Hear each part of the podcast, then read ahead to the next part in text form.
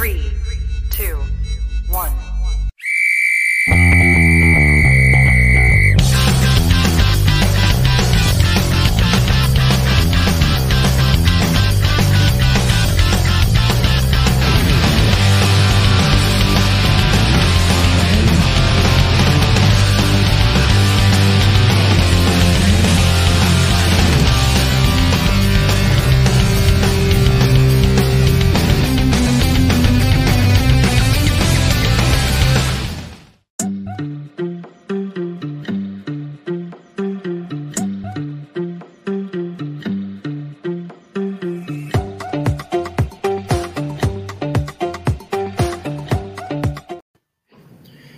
¿qué tal? ¿Qué tal? Muy buenas noches. Les saluda su amigo Archie Donigian en esta nueva emisión de ISN Fútbol Internacional, donde estaremos platicando un poco de todo lo referente a lo que está sucediendo a nivel mundial en el fútbol, este deporte que a todos nos encanta, el deporte más famoso y más bonito del mundo, aunque otros tengan otra opinión, pero así lo es.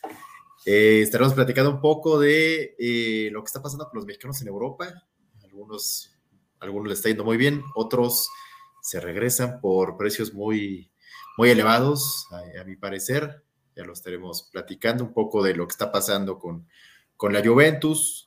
David nos estará platicando un poco de lo, lo que sucede. Em, y bueno, y un poco del futuro de la selección mexicana. Parece ya estamos entre cuatro candidatos. Ya estamos a finales de enero y seguimos sin saber quién es el director técnico de la selección mexicana. El día de hoy está conmigo eh, mi querido David, seremos dos, un ping-pong, por ahí tal vez se nos une alguien más, pero por lo pronto seremos acá como en el tenis, uno, uno y uno. ¿Cómo estás, mi querido David? ¿Qué onda, Archie? Un gustazo, como siempre, estar aquí los jueves de fútbol internacional con, con mucha información. Después del Mundial, pues regresaron todas las ligas y hay mucho de fútbol que ni siquiera nos damos cuenta de los partidos, ¿no? De tanto que hay. Entonces, pues a platicar de lo que ha sido esta jornada de fútbol internacional.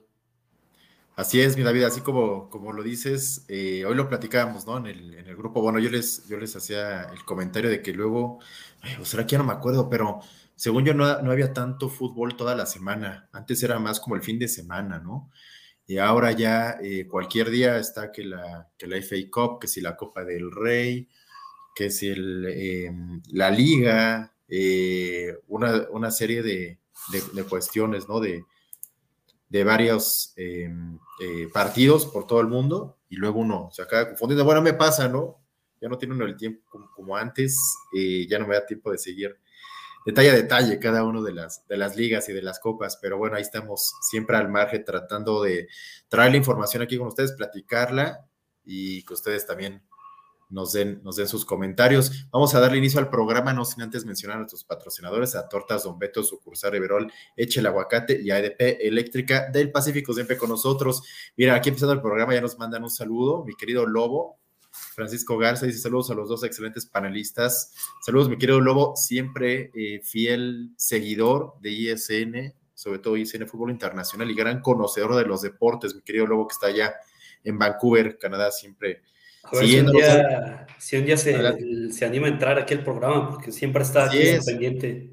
Vamos a invitarlo, vamos a invitar al buen lobo para que eh, platique un poco con nosotros. Espero que no, espero que no se, les, se le haya olvidado el español, que lleva mucho tiempo allá eh, hablando el English, ¿verdad?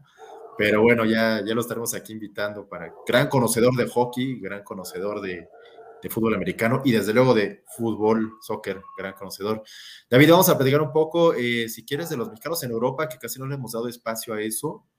Eh, como bien saben, pues eh, la noticia de Laines, ¿no? Diego Laines regresa al parecer al fútbol mexicano. No sé si ya está confirmado al 100, David, pero al 100%, pero pues se dice que Tigres paga 7 millones de euros, ¿no? Por él. Sí, incluso creo que estaba viendo el día de ayer que ya Lainez se fue a despedir de sus jugadores, de, sus ex, bueno, por ahora ex, compañeros del Betis, que ya fue a dar gracias y que ya yo creo que en esta semana, en lo que resta de esta semana se estará dando la, lo oficial, ¿no? Pero creo que sí ya es casi un hecho que, va a regresar a Tigres y es una lástima, ¿no? Un jugador que, pintaba para muchas cosas, la calidad y la técnica que tiene, se fue muy joven al, fútbol europeo, Digo, ahí le, salió mal la jugada porque tenía oferta, creo que también del fútbol holandés, y prefirió irse al Betis, que para mí no es un mal equipo para, para crecer, ¿no? Ya hemos visto muchos jugadores ahí en Betis que han crecido. Guardado ahora está ahí, digo, él ya llegó con una madurez después de tantos equipos en el fútbol europeo y que al final no, no le salió la jugada, estuvo en Betis, pocos minutos, eso sí hay que decirlo, no le daban la oportunidad. Y creo que cuando se la dieron, mostró cosas interesantes. Al final se fue prestado a, Lisboa, al Sporting Lisboa, me parece, y, pues tampoco le fue nada bien. Creo que en, cuanto llegó tuvo algunos minutos, pero ya eh, después del Mundial o incluso un poco antes del Mundial, pues como que no, no le dieron cabida y bueno, se, se le acaba el sueño europeo, que digo, todavía es muy joven, a lo mejor le va muy bien en Tigres y, y puede regresar, ¿no? aunque ya es muy difícil, sabemos que si regresa, pues ya difícilmente vuelves al fútbol europeo y menos en unos equipos como Tigres y Monterrey que, que te dan contratos millonarios y por muchos años y ya ahí se quedan, como lo es el caso de Sebastián Córdoba, que después de la América se fue a Tigres y ya tampoco le alcanzó para irse a Europa. Entonces, digo, es una lástima, es un jugador que, que a muchos mexicanos nos gusta y que incluso pensábamos que iba a estar en el Mundial, digo, al final no, no pasó y, y a ver qué, qué, le pasa en Tigres, ¿no? Digo, un por, por, lo monetario creo que no, no, no, se va a ver afectado porque sabemos que aquí en México se paga muy bien, pero a ver en cuanto a lo futbolístico. Así es, mi David, yo de verdad no, entiendo qué pasa con, con Laines. Ahorita decías el, el Sporting de Lisboa, eh, ¿también estuvo en el Sporting de Lisboa o te refieres al Braga? Ah, no, es el Braga, es el Braga. El Braga, ¿verdad? Ah, ok. Sí, sí, sí. Y no dudé, dudé que tal vez había pasado por ahí. Sí, fíjate que a mí Laines se me hace un jugador con mucho talento, ya lo platicaba yo ahí con los compañeros de ISN creo que hay jugadores eh, talentosos y hay jugadores fuertes y que le echan ganas, ¿no? Creo que son, para mí son dos categorías diferentes. Laines yo lo ponía en los jugadores talentosos, los jugadores con futuro, con potencial, y pues me ha quedado mucho de ver. Se me cayó mi gallo, era mi gallo Laines, yo sí apostaba por él, por lo mismo que menciono. El Betis, pues es un equipo muy bueno, eh, ahora creo que va a cuarto, no, creo que va a sexto, quinto sexto de la Liga de, Española.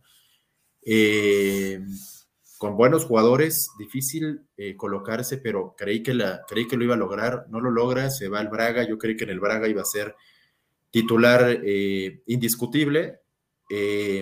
empezó jugando partidos y se fue cayendo y se lo fueron dejando de considerar y pues ni siquiera lo, hizo en el Braga, ¿no? De Portugal, me llamó la atención, yo creí que ahí sí la, la iba a armar y pues, pues tampoco. Eh, y como dices, David, regresar a la Liga MX, pues complicado que te vuelvas a ir, ¿no? Em, está muy joven, es que tiene creo que 24, tiene por ahí más o menos 24, 25, por allá. Creo que es 2001, ¿eh? Entonces hasta menos, ¿eh?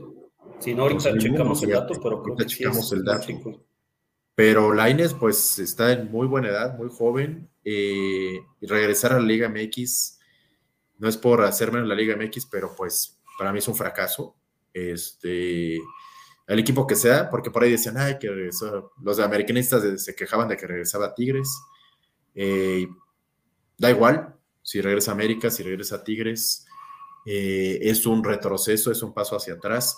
Y también me llamó la atención, David, el, precio, ¿no? 7 millones de euros pagar por Lines. Ay, caray. Este, aquí nos está diciendo Lobo. Igual ya habías checado, creo, David, pero 22 sí, porque Es, 2000, entonces todavía está en edad para, es un para crecer un poco más acá y regresar otra vez con el sueño europeo. Es un, es, es un jugador muy, muy joven. Aquí nos pone José Cabrales, saludos. Pues en mi opinión, Lines tiene nivel, pero tomó una mala decisión.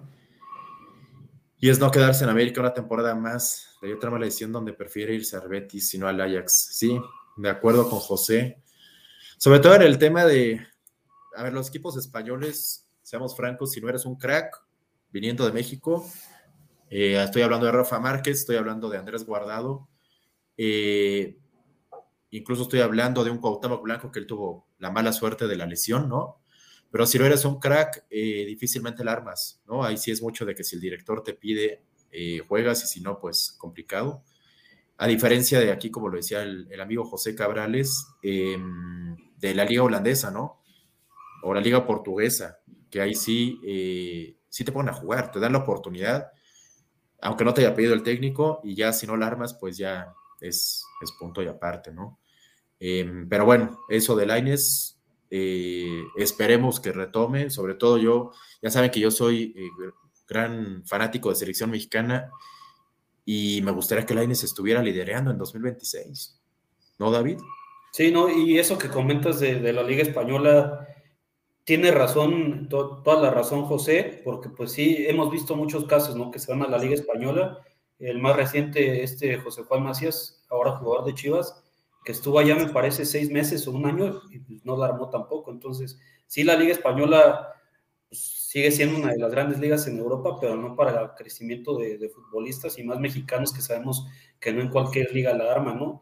En cambio, en Holanda, pues creo que a los mejores jugadores que he leído en el fútbol europeo han pasado por la liga holandesa. Ahí está Andrés Guardado, Héctor Moreno, eh, Salcido, de los, de los primeros.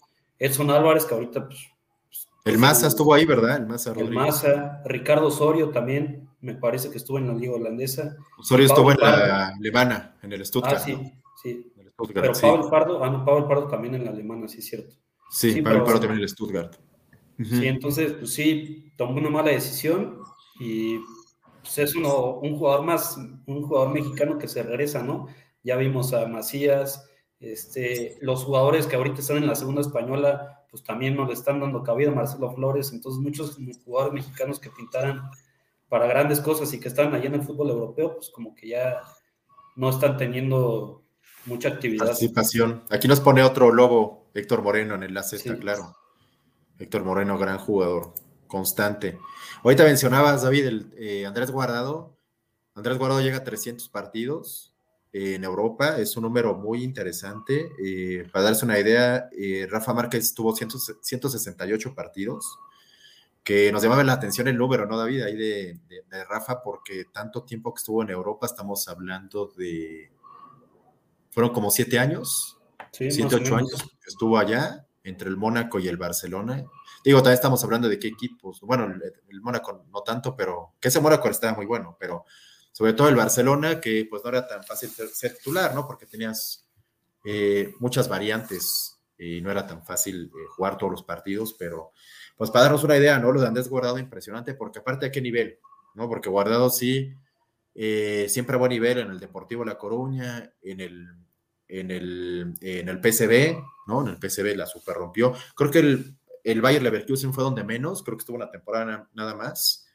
Eh, pero siempre con buen fútbol, en el Valencia también, eh, y en el Betis, pues ni se diga, porque a sus 36 años lo seguimos viendo, David, eh, jugando de titular a veces con jugadores más jóvenes y talentosos como William Carvalho y Guido Rodríguez, ¿no? Que tiene el Betis, y ahí está guardado, ¿no? Capitaneando y jugando. Sí, Andrés Guardado se volvió figura en, en PSV, en Eindhoven, es un referente ahí, incluso histórico, me parece, porque llegó a ganar varias ligas, fue cuando el PSV era el, mejor equipo, cuando el Ajax tenía una decaída, el PSV era el, equipo importante en Holanda y él era incluso hasta capitán y titular, entonces, por dónde ha pasado Andrés Guardado ha dejado huella, ya lo mencionaste en el Deportivo La Coruña, que fue donde me parece que se fue, fue, su primer equipo en Europa, y también lo hizo muy bien, porque fue en los momentos cuando el Deportivo pues, era un equipo que peleaba en, la primera división.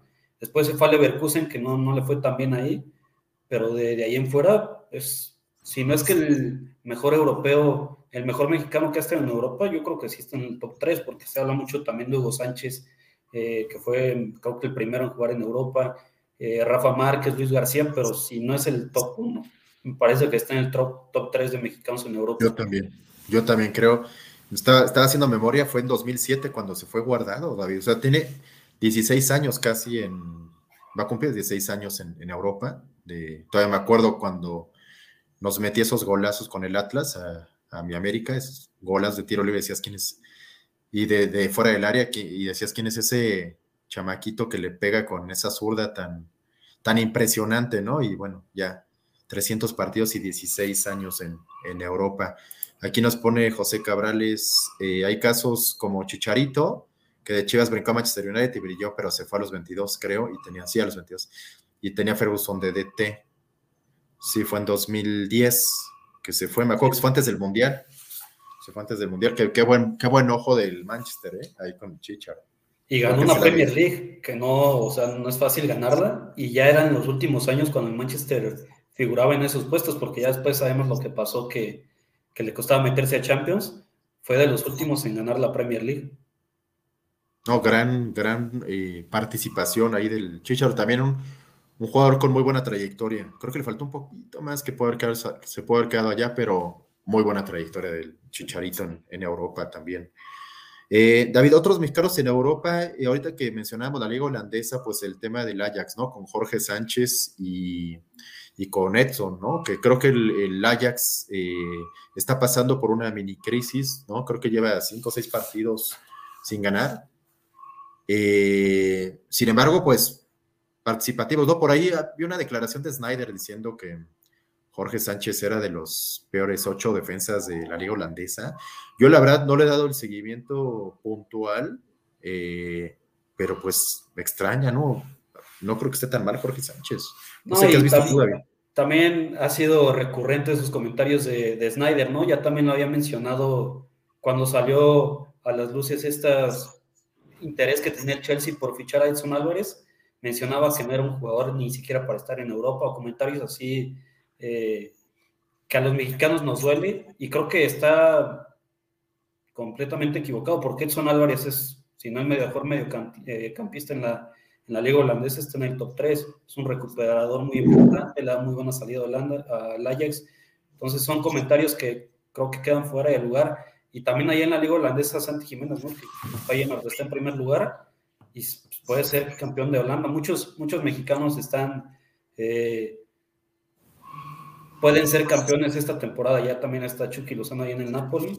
Y otro jugador que no, no hablamos mucho de él por la liga en la que está, pero Arteaga en el Genk, también creo que está en primer lugar ahí en la liga belga. ¿Qué había pasado con Arteaga, David? Porque le renovaron el contrato, ¿no? Porque se había terminado el contrato y se iba a quedar sin equipo y luego regresó. ¿Cómo estuvo? Sí, algo así que incluso estaba sonando para regresar al fútbol mexicano, lo quería Chivas, pero creo que hubo algo ahí que, al final se quedó. Y bueno, no sé si es titular recurrente, pero se jugó varios minutos y los tiene en primer lugar. Sí, ahí sí la, liga de Bélgica no le doy tanto seguimiento, pero un gran jugador Arteaga. Qué bueno que se quedó no regresó acá, ni Chivas ni ningún otro. Qué bueno que se quedó allá en, Bélgica. Eh, te iba a mencionar, bueno, el tema de mm, el Chaquito, ¿no? El Chaquito Jiménez, ya que hablábamos de la liga holandesa, el Feyenoord es primero eh, hoy en día en la, liga y, el Chaquito respondiendo bien, o sea, cada vez creciendo más, jugador muy joven, que se a futuro eh, desde hace mucho, desde Cruz Azul, desde que estaba muy, muy chavo, tiene la sangre, eh, muy buen fútbol, a un padre que fue un excelente futbolista, eh, y pues rompiéndola David, ¿no? Sí, no, y a pesar de que no le dan tantas oportunidades, los minutos que le dan, siempre anota, o sea, es cuestión de, que lo meten 15 minutos y en esos 15 minutos te anota gol, y goles importantes, porque me parece que hubo uno en, la primera, en la fase de grupos de la Europa League, donde él anota y le, le da la clasificación al equipo, creo que en primer lugar entonces, pues goles importantes y, buenas actuaciones de Santi Jiménez que, da gusto, ¿no? Porque a falta de delanteros en la selección, qué bueno que le está rompiendo allá y que ojalá le, den más minutos porque se ocupa para el 2026. Y seguimos haciendo los corajes del Mundial, ¿verdad, David? ¿Por qué no fue el Chaquito? y, llevar a, Raúl Jiménez. Sí. y a Funes Mori, que, jugó pocos minutos, para eso lo nacionalizaste. Funes Mori anda bien, ¿eh? Otra vez está de vuelta. Sí, sí, sí, también otro jugador. Me, da mucho gusto. Por aquí nos ponía Lobo, y gracias a Marco Garcés, ex jugador de Pachuca, el Chicharo se lo llevó el Manchester. Marco Garcés era, era buen mediocampista, eh, Marco Garcés era esa posición de 10 que ya no, que ya no se utiliza tanto, como el maestro Benjamín Galindo hace muchos años, Marco Garcés, a otro nivel, pero esa, también jugó en Cruz Azul, Marco Garcés. Aquí nos puso el comentario, aquí nos pone José Cabrales, el Tecate se fue a Holanda y de ahí al Porto. Es cierto. ¿Dónde estaba el Tecate? En el AZ, ¿no? no, en el 20. Ah, no, en el 20, sí. sí. Bien chavito, me acuerdo que fue una mm, Copa América con México, que lo mandaron solito con, con, el, con la selección B, fue el que la rompió ahí. Y el Tecate se fue mal de aquí a México, porque creo que Monterrey no lo quería soltar y Tecate creo que se esperó hasta que acabara su contrato o algo así pasó y terminó yéndose, pero Monterrey no lo quería dejarse, dejar salir. Sí, recuerdo. Por cierto, que no sé cómo vaya la lesión del Tecatito, David, no tú sabes, o la gente que nos sigue, José Lobo, ¿alguien sabe cómo va la lesión, la recuperación del Tecatito? Porque, a ver ahora, ¿cómo regresa, no? Ya tiene que como tres meses fuera, cuatro, más o menos, ¿no? Sí, y, ahorita lo ocupa mucho el Sevilla, que el Sevilla no anda nada bien. Y ahora a ver qué tanto le, le dan minutos, porque recordar que fue Lopetegui, ¿no? El que se lleva el Tecatito, al Tecatito al Sevilla, y pues Lopetegui ya no está. Entonces, eh, vamos a ver si le dan oportunidad al Tecatito y ojalá regrese en buen nivel. David, otros mexicanos, eh, bueno, el tema de, mi Orbelán, ¿no? De Orbelín Pineda, eh, un jugador que yo siempre tuve mucha fe y le sigo teniendo, em, que lo hizo muy bien con Chivas, aquí en, aquí en, aquí en México, lo hizo muy bien con Cruz Azul, eh, y que está creo que en un equipo, aparte tiene Almeida, ¿no? Ahí tiene Almeida, entonces está con un técnico que lo conoce perfectamente, que lo deja jugar, que es lo importante, en una liga, en una buena liga, la griega, no es mala, este, y seamos francos, para el nivel del futbolista mexicano, pues se me hace bien, la verdad. Eh, están, están minutos y lo está haciendo bien, David. Sí, y además en una liga que, por mucho que no suene, o sea, no es una liga que suena mucho en Europa, a pesar de que hay equipos que se clasifican a Champions. Ahorita está haciendo muy buena temporada porque además el, siempre el, equipo que figuraba era el Olympiacos y ahorita donde está el Tecate, que es el AEK de Atenas, pues está peleando por el título. Entonces, pues da gusto ver a, a, Orbelín ahí peleando por el título y a ver qué, qué pasa, porque creo que le, salió bien salirse del, Celta de Vigo, aunque no sea con, compra, fue cedido, pero creo que, creo que si regresa a Celta, incluso hasta puede pelear por titularidad.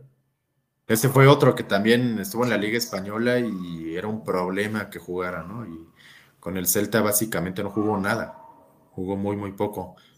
El otro equipo importante de Grecia es el Paratinaikos, ¿no? El Paratinaikos, que creo que está tercero. Entonces ahí está dura la pelea por el título de Grecia. Sí, y había otro ahí, el, creo que el, donde estuvo Neri también, el Aris de Salónica, creo. De Salónica, sí. Salónica, esos son como los, los famosos, ¿no? De, de, Grecia. Aquí nos pone mi querido Mike, que hoy no pudo estar con nosotros, dice que no le, que no le pasa el tecate como Raúl, ojalá que no, Mike, ojalá que no. Yo, lo de, lo de mm, Raúl, pues fue en la cabeza, ¿no? Más, más complicado de lo más delicado. Eh, esperemos que, el Tecatito regrese en forma, porque también el Tecatito es un jugador hasta cierto punto intermitente, ¿no? Nunca terminó de dar ese salto que, creo que muchos de nosotros esperábamos. Eh, ¿Qué otro mexicano nos falta, David, en Europa? A ver, este, pues ya hablamos, creo que de, de todos, ¿no? Sí, creo que sí, ya de todos. Bueno, Ochoa. Ah, claro, Ochoa, así como no. Paco Memo, Paco Memo, que ha sido muy criticado con eh, Salernitana. Eh, digo, luego muchas de las críticas son los que son antiamericanistas, ¿no? Porque basta con ver los partidos con esa defensa de agua, ¿no? Para, que, para entender por qué el pobre de, de Ochoa ha sufrido tanto en Europa, le tocó allá en el Ajaxio hace varios años y ahora está viviendo algo parecido, ¿no? Con equipo muy flojito de Italia, eh, muy de, creo que cuando él llegó estaban en doceavo, David, ¿no? Décimo segundo, pues. Sí, algo así, o sea, no estaban peleando, estaban todavía arriba de puestos de descenso, creo que estaban como dos, tres puestos arriba del descenso, pero pues es, lo que ha pasado con Memo Ochoa en, su carrera por Europa, ¿no? Llega equipos donde pues, no, no pelean por títulos, más bien pelean por la salvación, recordar con el Ajaxio también Creo que hasta él mismo estuvo en el descenso, en el Málaga, incluso no, no, logró hacerse con la titularidad. En el Granada creo que también estuvo y le fue 2-3. Creo que el equipo donde mejor le ha ido es igual en la Liga de Bélgica, que es con el Standard de Lieja. Ah, sí. Sí, lástima. Un, un, portero muy desperdiciado, Ochoa, David, porque tenía para, para mucho más. Yo pienso, no sé si estarán de acuerdo, estarás de acuerdo tú, David, y la gente que nos sigue, pero yo, por ejemplo, pienso en porteros como De Gea en el Manchester. De Gea, o sea, a mí se me hace un, portero muy regular, ¿no? O sea, no se me hace, no se me hace un, portero mucho mejor que Ochoa, por ejemplo, ¿no? Eh, sin embargo, pues es comunitario, ¿no? Esa es la primera ventaja. Eh, pero eh, lo puse de ejemplo, ¿no? A De Gea, pero tantos porteros así que pues no son tan, tan buenos. ¿Y en qué, en qué equipos, no? ¿Y cuánto tiempo lleva De Gea en el Manchester United? Sí, y, ahí sí. como bien dices, ha sido un portero muy irregular, se ha llevado muchas críticas, incluso, no sé si la temporada pasada o la antepasada ya le estaban buscando salida porque tenía muchos errores en, eh, que costaban goles. Y creo que Ochoa, o sea, hasta cierto punto ha cumplido en Europa, y porque por más que haya estado en equipos pues, que pelean por descenso, por, por, por la salvación, pues ha estado ahí peleando, incluso ahora con la Salernitana por muchos goles que se ha llevado, también ha salvado varias. O sea, si no hubiera sido por él en ese partido que creo que quedan 8-2, pues pudo haber llevado hasta 10 goles la Salernitana. O sea, creo que Ochoa, por más allá de, los goles que le han metido, ha, cumplido en, su paso por Europa y también aquí en el fútbol mexicano, también que es muy criticado. No, muy, muy buen portero y, oye, o sea, creo que no cualquier portero a sus 37 años regrese a Europa, ¿no? Después de un mundial nos, nosotros nos esperábamos que se iban a ir a Europa varios, nadie pensó en Ochoa, pero ni por acá nos pasó a ninguno. Y pues ahí está, ¿no? A sus 37 años, si ves porteros jóvenes como Malagón, como Jurado, como Acevedo, antes Gudiño, David, que pues te prometía mucho Gudiño, Raúl Gudiño, eh, y pues ven dónde están, ¿no? Em, haciendo carrera bien algunos, pero ya no, tampoco están tan chavos eh, y siguen aquí, y el que se fue fue el, viejito de Memo Ochoa a sus 37 años. Sí, y, además las críticas que se lleva creo que son, van un poco injustas porque al final creo que no somos aficionados de la Salernitana y donde deberíamos de criticarlos en la selección ya ha cumplido bastante. O sea, si no hubiera sido por Ochoa también no sabríamos qué, hubiera pasado en el Mundial ahora en Qatar, en mismo Rusia, en Brasil. O sea, ha sido el titular indiscutible en la portería y cumplían. Entonces, por eso digo, creo que las críticas son, son algo injustas hacia Ochoa. Claro, y que ha sido factor. En los últimos tres mundiales fue factor. Hubo cosas cruciales, puntuales, donde Ochoa, eh, su participación fue muy importante. De 2010 no sabemos porque, pues, ya sabemos la historia, ¿no? Que ayer quiso hacer el payaso y puso al Conejo Pérez, que ya ni estaba en su momento, pero bueno, y esas ya son otras, otras historias. David, pues creo que son todos los mexicanos en Europa. Queríamos platicar un poco porque no habíamos tocado ese tema. Aquí nada más nos pone José Cabrales. Ochoa, Ochoa falta, falta, aunque sí le metan muchos goles, pero para los que ven sus partidos sabrán que ese equipo es malísimo. Exactamente lo que mencionamos del Salernitano, un equipo muy, muy malito, la verdad, complicado para, para Memo. Eh, pasemos entonces al, siguiente tema. Eh, David, selección mexicana. Llevamos pues desde que se terminó el Mundial el pasado diciembre de 2022, eh, preguntándonos quién iba a ser el próximo director técnico ¿no? de la selección mexicana. Se hablaban de muchos rumores, eh, nombres por ahí muy locos ¿no? Y que se mencionaban. Y ahora al parecer hay cuatro nombres que suenan para la selección mexicana. Uno es eh, Almada, el otro es el, Jimmy Lozano. Eh, Ah, el Piojo Herrera y el otro es Bielsa, ¿no? Sí, y que también creo que se está postulando ahí el Tuca Ferretti, entonces. Ah, Ferretti yo no, sabía, no sabía de lo de Ferretti. Lo de Ferretti sí se me hace una locura, David, porque él nunca ha querido dirigir a la selección, ya está muy viejo. El, Tuca creo que ya pasó su, su, tiempo, hizo muy, muy buena carrera como futbolista y como director técnico, pero ya creo que ya es momento ahí de, de que se quede en su sillón eh, descansando con sus millones, el, buen Tuca Ferretti. Eh, y de los otros cuatro técnicos, David, eh, tú me darás tu opinión, pero a mí lo del Piojo Herrera se me hace una locura. Bueno, yo, eso de estar reciclando técnicos, yo nunca lo he, nunca lo he apoyado, a menos de que sea Luis Vangal, ¿no? Estás hablando de un, un loco del fútbol genio, ¿no? Pero el piojo que se fue por la puerta de atrás, que salió tan mal, que aparte no está en buen momento, que acaba de fracasar, acaba de salir de Tigres, no sé por qué tendría que a la selección mexicana, no le encuentro ningún sentido. Em, el Jimmy Lozano creo que le falta todavía un poco, lo ha hecho muy bien, eh, medalla de bronce en, los pasados Juegos Olímpicos, pero creo que al Jimmy le falta todavía.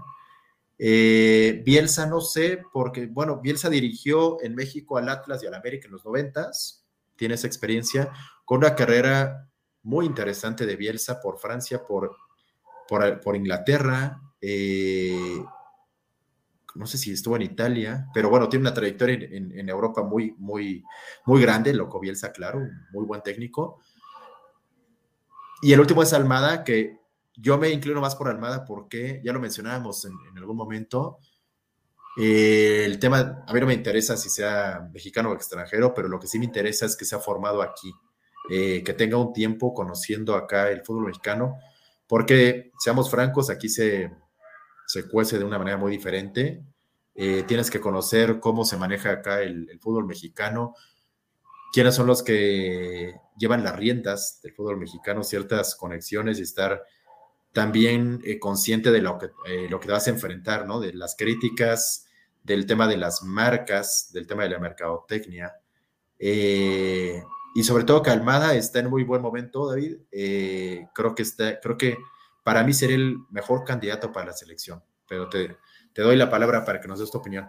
Sí, no, yo, yo estoy totalmente de acuerdo contigo. El, yo tampoco tengo ningún problema en que seas, si seas mexicano o es extranjero, por lo que sí, y a muchos mexicanos, y a ti ya mencionaste que es alguien que conozca el fútbol mexicano, o sea, alguien, queremos a alguien que conozca el fútbol mexicano porque sabemos que, que la federación, el tema de cómo se trabaja aquí en México es muy diferente a, a las demás ligas y creo que Almada sería la mejor opción porque ya lo vimos, sabe trabajar con jóvenes mexicanos, ya vimos que lo que hizo con Luis Chávez, con Kevin Álvarez, con Eric Sánchez y otros mexicanos que les da la oportunidad, ya los hizo campeón a Pachuca con un plantel con muchos mexicanos, con Pocho Guzmán, que también es mexicano, entonces creo que Almada sería el, técnico ideal en este momento porque ya conoce, lleva varios años aquí en México, ya trabajó con Santos, eh, no, creo que no, no sé si los hizo campeón, pero estuvo en Santos y le fue, creo que bien. Con Pachuca ya lo hizo campeón. Entonces creo que Almada es el técnico ideal para, para dirigir esta selección. Y el caso de Jimmy Lozano me gustaría, pero creo que, como bien dices, no es el momento. Lo hizo bien con la selección preolímpica y con la olímpica. En Necaxa creo que quedó de ver un poco, pero también el plantel que tenía era un poco pobre. Y sabe trabajar con mexicanos y ya los conoce. Entonces, a lo mejor, digo, ya es cuestión de, de si quieran eh, Almada y Jimmy, pues ¿por qué no armar un cuerpo técnico con ellos dos? O sea, que Almada sea el, el director técnico y Jimmy Lozano sea el auxiliar, porque Jimmy sabe también trabajar con jóvenes, ya, los hizo, ya lo hizo con la selección eh, olímpica, entonces creo que sería un buen equipo lo de Almada y Jimmy Lozano. Fíjate que me gusta esa idea, David, de, de, Almada y Lozano como, como auxiliar. Estaría interesante, los dos conocen muy bien el fútbol mexicano, uno con más experiencia en clubes y el otro con más experiencia en selecciones menores. Eh, creo que haría una buena mancuerna. Y la verdad es que, bueno, el, tema de Bielsa, a ver, es muy buen técnico, pero ¿cuántas veces ha pasado que traemos un buen técnico del extranjero y que no funciona, ¿no? Como el caso de, de Ericsson hace muchos años.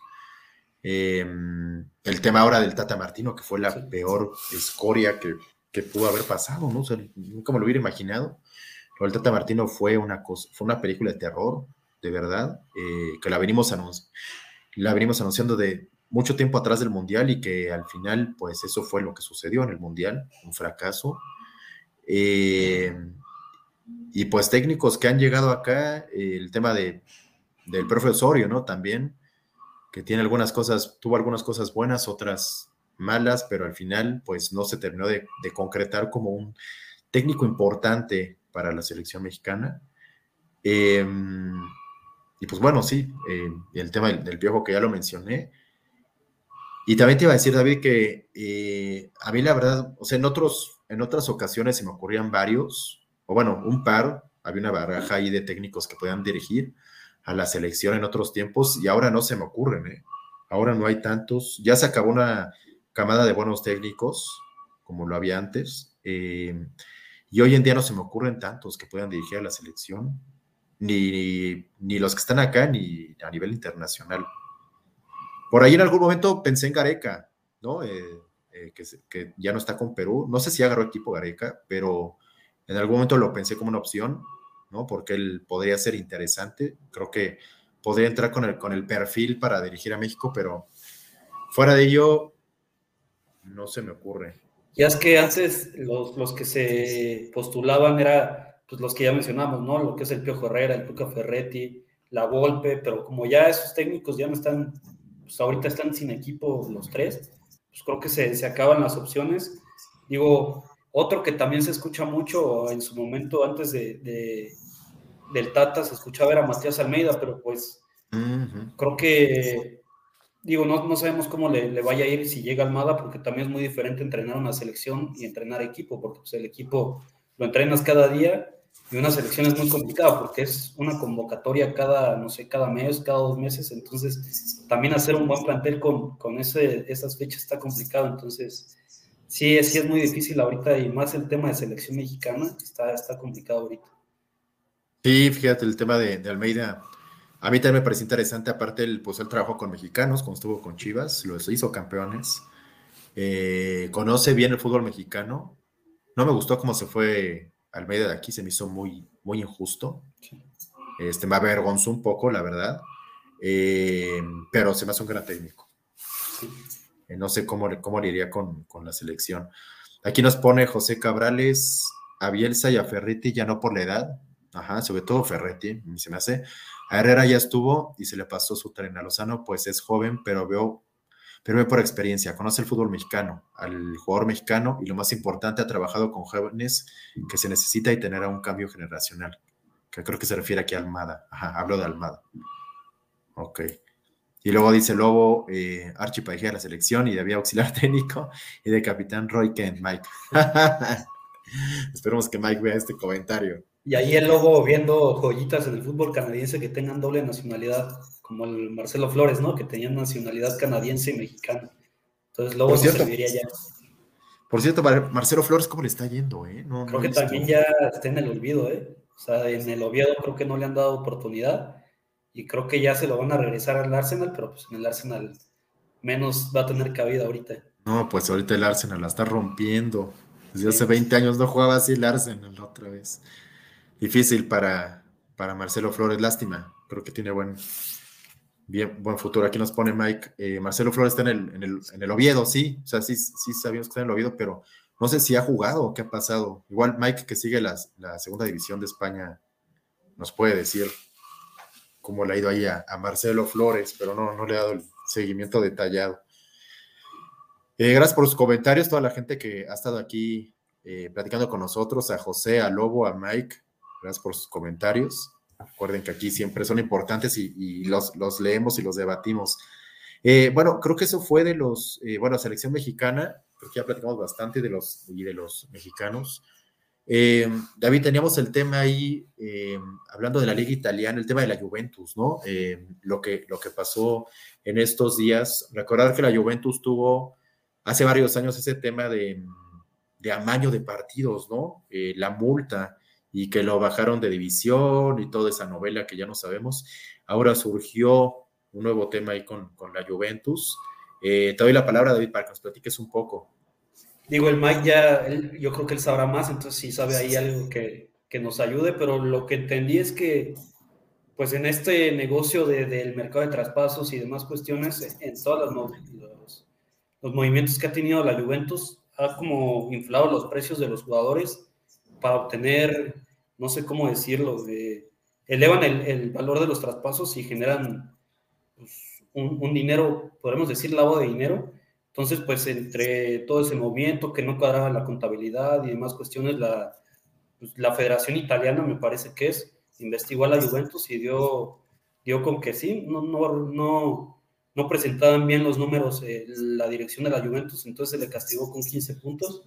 Esto fue hace una, una semana. La Juventus se encontraba en tercer lugar, peleando incluso todavía por Liga Italiana, y lo castigan y bajó hasta la décima posición. Entonces, pues duro golpe contra la Juventus, pero sabemos que es un equipo que ha estado inmiscuido en temas, temas así, ya lo mencionaste, ¿no? En el, creo que fue en el 2006, 2007 más o menos, donde descienden a la Serie B por este tema de, de amaño de partidos que, que los directores, los altos manos de la Juventus le hablaban a los altos manos del arbitraje para, para ahí poner a, sus, a los árbitros en sus partidos. Entonces, son temas que ya se han manejado con la Juventus. Y, a pesar de que la Juventus creo que es el equipo que más sigo en Italia, me da gusto porque sí ya creo que sí era un tema complicado con la Juventus y habrá, habrá que ver qué pasa, ¿no? Porque si de por sí no andaba bien, pues ahora con, con estos 15 puntos menos creo que se le va a complicar más. Que todavía tiene oportunidad de meterse en Champions, pero la tiene difícil, entonces habrá que ver qué pasa. Sí, no, una, una nueva noticia. Eh, terrible, ¿no? De lo que está pasando ahí con, con la Juve. Y pues ahora con 15 puntos menos, pues complicado, ¿no? Eh, y pues no es la primera vez que, que sucede algo así con la Juventus. Y que también todavía hay otros equipos que se están investigando ahí en el fútbol europeo, que es la Sandoria, que ya ese todavía se le está investigando y todavía podría venir un castigo para, para ese equipo. Y no se dijeron los otros equipos, pero que son de ligas importantes en Europa, o sea, en la Liga Española. Casi siempre, o bueno, mencionaron que podrían ser de los que estaban como organizando esta Superliga Europea con equipos importantes. Se habla de equipos de, de, esa, de ese calibre, entonces podrán venir otras sanciones. Aquí nos pone algo José Cabrales, que no estoy muy seguro, dice, ya, ya ni me digan de traspasos, porque me acuerdo del Independiente que le debe a la América, y así como se le quitó puntos a la Juve, que se haga con ese equipo argentino. Sí. ¿De quién le debe? No me acuerdo. El, el Independiente del Valle le debe a la América por el fichaje este de Cecilio Domínguez, me parece. Creo que uh. Independiente no pagó por completo el traspaso y todavía siguen en deuda, entonces creo que ya iba a salir un castigo de que el Independiente no podía fichar en un año o en dos años. Entonces, a ah, ver si no se viene otro castigo también para la Liga Argentina. Buen dato el de José y gracias por la aclaración, David. Yo, yo no sabía, la verdad, no, ya ni me acordaba de este jugador. Sí. Pero interesante ahí lo que está pasando con el Independiente. Y pues bueno, eh, pasando un poco a otros temas, eh, todavía nos queda un poquito de, tiempo. Eh, bueno, podemos platicar un poco de la, Copa del Rey, ¿no? hoy hubo partidos, dos partidos. El Madrid que gana 3-1 al, Atlético, por ahí con una expulsión. hubo ahí pues varias críticas también de lo que pasó ahí con, con Vinicius, ¿no? De que pusieron ahí un muñeco colgado y eh, esos temas raciales que es increíble que sigan pasando. Y mm, digo, pasan en todo el mundo, pero de verdad en España es increíble cómo se siguen repitiendo este, este tipo de temas raciales. España, un país tan, tan desarrollado, de gente tan educada, ¿no? De eh, un país tan increíble y pues ver este tipo de comportamientos de, subnormales, ¿no? Como diría nuestro amigo Mike, eh, estas estupideces de criticar a, los jugadores por su color de piel o por el equipo en el que juegan, de verdad que reprobable, eh, eso nunca va a ser bien visto. Eh, y pues bueno, y pasando un poco al, partido, pues, pues se lo lleva el Madrid, David. Sí, se lo lleva el Madrid, pero dejando muchas dudas, digo, no es el momento, no es la mejor etapa que está viviendo el Real Madrid después del Mundial Sabíamos que las ligas iban a cambiar mucho después de este, de este parón y el Madrid pues, ha dejado muchas dudas a pesar de que se lleva el partido y se lleva el pase a semifinales de, de la Copa del Rey y ganándole a su, a su rival de, de, ciudad, al Atlético de Madrid, deja muchas dudas porque pues en defensa no anda nada bien y adelante tampoco, o sea, en general línea por línea el Madrid no anda nada fino, el medio campo creo que es lo, ha sido lo más flojo, fue de Valverde no regresó bien del Mundial, y adelante, pues Vini, como que Vinicius regresó a ser el Vinicio de hace dos, tres años, ¿no? Que, que te hacía muy buenas jugadas, pero la definición era lo que le costaba y es lo que estamos viendo ahorita en este momento de Vini. Otra vez. Sí, entonces habrá que ver qué pasa, porque pues digo, estos triunfos te sirven para, para subir el ánimo, porque sabemos que la liga también está complicada ahorita con el Barcelona. Entonces, pues habrá que ver qué pasa. Y lo que mencionas de, de los temas raciales, pues es triste ver que ya 2023 y se sigan viendo estos casos. Me acordé de hace, creo que fue la temporada pasada o antepasada de, Champions, donde eh, un árbitro le dice negro a un auxiliar técnico ah, del Istanbul, ¿no? Un partido contra el París.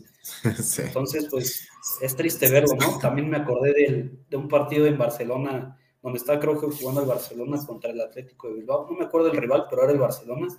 Y a Dani Alves en un tiro de esquina le, le aventaron plátanos. Que, Plátano, sí. Entonces digo, es triste verlo y pues, por más que las ligas saquen como eh, promuevan el no racismo, se sigue dando. Entonces digo, es triste y más en una, en una liga tan importante como la española y en un, estado, en un país tan, pues como ya lo mencionaste, ¿no? Con gente educada, o sea, un país primermundista que se sigan dando estas cosas. No, increíble, increíble este tipo de comportamientos. Por ahí creo que pasó una vez algo con Ansu Fati, ¿no? También. Sí, también. También un tema racial, ahorita que dijiste del Barcelona, yo me acuerdo que algo. ha habido muchísimos casos, pero pues esto siempre va a ser reprobable. Ahorita que sé lo de la defensa del, del, del, Madrid, David, me llama la atención porque, y sí, o sea, sí está pasando, claro, tienes razón, pero ¿quién lo diría, no? O sea, con un Rudiger, con un David Alaba, con un eh, Eder Militao, eh, con esos defensazos y no termina de culminar esa defensa. Sí, no, y, de hecho creo que el que más ha dejado dudas es Rudiger, ¿no? Que viene de ser campeón de, de Champions con el Chelsea, o sea, ha sido tan solo la temporada que quedan campeones para mí fue el mejor central del mundo en esa temporada y llegó al Madrid y ha dado un bajón de juego. También es cierto que la lesión de David Alaba ha pesado en esa defensa, pero o sea, con esos jugadores mundialistas, eh, top, que, han sido de los mejores centrales del mundo, no, no, pasan por buen momento. Y el que más ha destacado es Nacho Fernández, que siempre ha, vivido en la sombra de, de los centrales del, del, Madrid. Ajá, y Nacho creo que siempre ha estado ahí, ¿no? Eh, me refiero al tema de con un nivel, pues bien. O sea, no es un gran jugador, eh, o sea, no es, un, no es un crack, digamos, pero siempre haciendo bien su labor. Sí, es cumplidor. Y el tema de la ofensiva, David, yo, yo se los he mencionado varias veces, a, sobre todo a Mike y a ti, que son eh, fieles seguidores de los merengues, del tema de que lleva años el Madrid sin otro delantero de, de nivel para estar ahí. Se le ha pasado de cuánto tiempo, nada más con, con Benzema, eh, Vinicius, que pues tardó un poquito, estaba muy chavo, pero ya tiene un nivel pues interesante. Pero siempre ha faltado el otro delantero del lado derecho, yo siempre lo digo, siempre ha faltado. Intentaron poner ahí a Marcos Asensio, eh, pusieron a Rodrigo ahí en un momento, pusieron a Mariano incluso ahí también. Eh, y pues falta el otro, el otro jugador de ahí de renombre. Yo, yo lo decía, el tema de Rodrigo, a mí, no, a mí se me hace buen jugador, pero para mí no es para el Madrid, para mí es un jugador ahí, eh, lo que pasa es que aparece siempre en momentos cruciales y es por eso que se le aplaude, pero no tiene el nivel para ser titular en el Real Madrid. Sí, y, yo también coincido, o sea, creo que esa banda derecha, tanto la lateral como la, el extremo derecho es el que más ha hecho falta en el Madrid, porque se habla de que pueden llegar mediocampistas, pero creo que es la posición en la que menos ocupas gente y donde más se ocupa no, no, no traes gente. O sea, ya mencionaste Marco Asensio, eh, lleva años y no ha figurado nada. Rodrigo creo que ha cumplido, pero también en momentos importantes, o sea, no ha sido un jugador regular. Entonces habrá que ver qué pasa porque pues, o sea, el Madrid ya necesita un jugador por esa banda porque si no, pues difícilmente vas a lograr cosas, ¿no? Porque Hazard te puede jugar por esa, por esa posición, pero también Hazard nunca llegó al Madrid, o sea, desde que lo compraron nunca, figuró, entonces... Ya ni me acuerdo de Hazard, David. Sí, no, es un jugador que, sí, sí, para mí el peor fichaje del Madrid en, en lo que me ha tocado verlo. Oye, pero es que eso fue mala suerte, ¿no? Porque es que no sé cómo descifrarlo, porque Hazard era un jugadorazo, era el, a ver, Hazard era el importante de Bélgica, no era Kevin De Bruyne, era Hazard, Eden Hazard, eh, y llega al Madrid y nada, o sea, nada y no sé, no sé qué tanto decir que si las lesiones o que si no, de verdad no encuentro como la fórmula de por qué Hazard nunca, nunca entró en el esquema. Así pasa a veces. Y Hazard fue figura en el Chelsea, ¿no? O sea, incluso yo creo que hasta lo llegaron a poner en el, en el 11 del mundo, en el 11 inicial del mundo, y llegó al Madrid y no figuró ya sea por lesiones, por forma física, porque lo hemos visto y sí está pasado de peso. Y también cuando le dan minutos, pues no, no lograba entrar en el partido. Entonces sí es un, un jugador que se, se perdió y, da lástima por lo que vimos tanto en Bélgica como, como en el Chelsea, que pintaba para mucho. Parecido un poco a James Rodríguez. Sí, sí ¿no? Sí.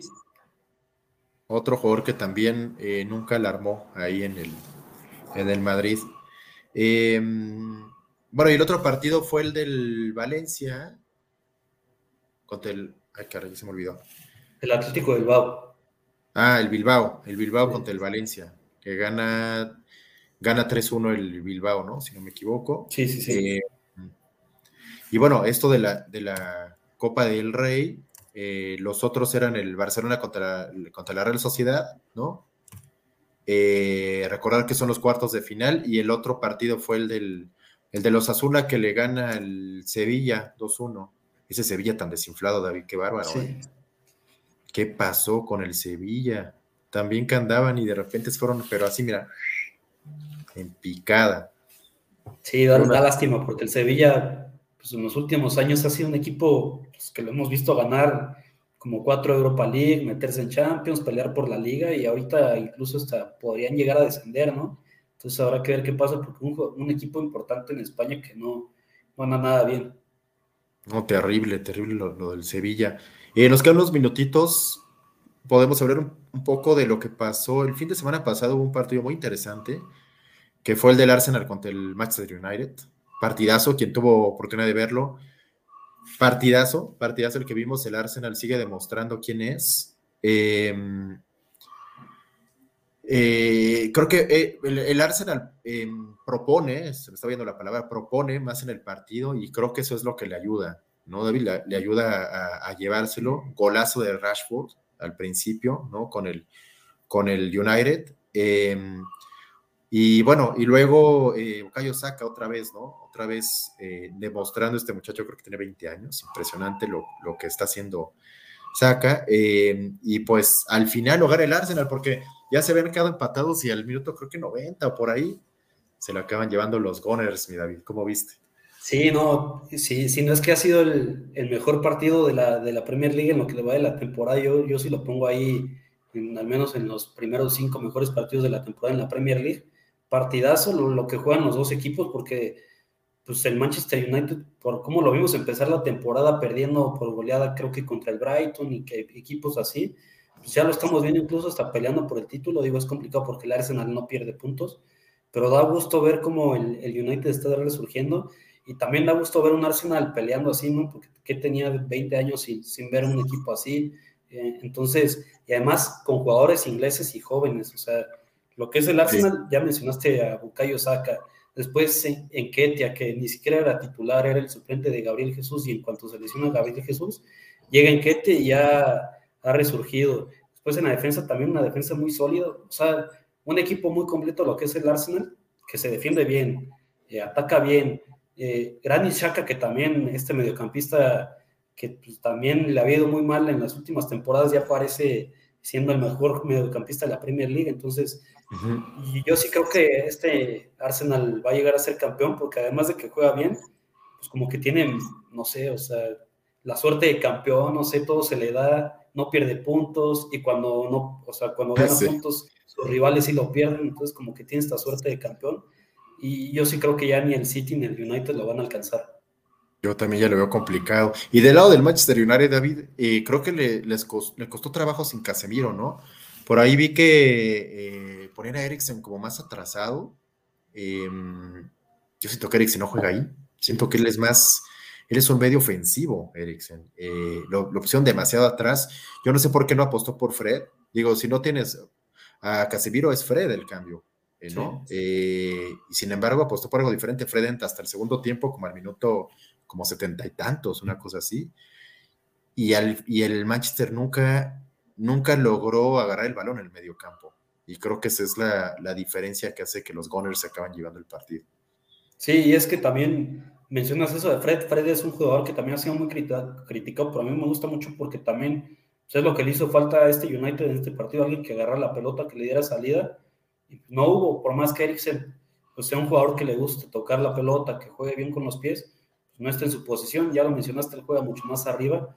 Lo que vimos en el Tottenham era casi como un 10, jugando como un 10, no como un 5 o como un doble contención. Entonces creo que sí, eso es lo que le hizo falta al United, pero de ahí en fuera, o sea, en general creo que los dos equipos cumplieron bastante, fue un partidazo, ambos equipos anotaron goles, Rashford también está en muy buen nivel, entonces, o sea, mucho jugador inglés pasando por buen momento, pero sí decepciona lo que, lo que pasó en, el Mundial, ¿no? Porque por esta selección yo sí la, creía que podían dar más y ya lo estamos viendo en nuestros equipos, se lo están rompiendo y en las elecciones costó bastante.